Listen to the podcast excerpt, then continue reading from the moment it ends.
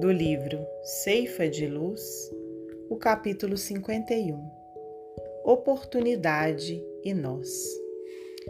Procura apresentar-te a Deus aprovado, como obreiro que não tem de que se envergonhar. Paulo, segunda carta a Timóteo, capítulo 2, versículo 15. Não admitas que o bem se processe à distância de esforço paciente que o concretize. O Criador estabelece a árvore na semente. A criatura pode protegê-la e aperfeiçoá-la. Recebes da divina providência o tesouro das horas, o apoio do conhecimento, a possibilidade de agir o benefício do relacionamento, mas a formação da oportunidade para que te realizes nas próprias esperanças depende de ti.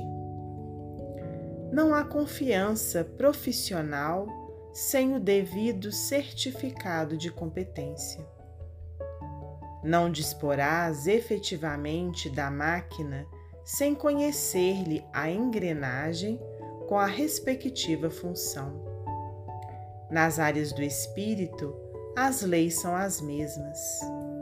Esforçar-te-ás em adquirir entendimento, praticarás o respeito aos semelhantes, acentuarás, quanto possível, as tuas prestações de serviço em apoio dos outros e angariarás a simpatia de que necessitas no próximo, a fim de que o próximo te auxilie na edificação de teus ideais.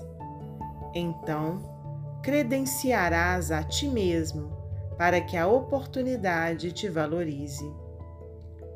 Em qualquer tarefa de melhoria e elevação, em que esperemos novas aquisições de paz e alegria, felicidade e segurança, não nos esqueçamos de que a possibilidade nasce de Deus e que o trabalho vem de nós. Emmanuel, Psicografia de Francisco Cândido Xavier.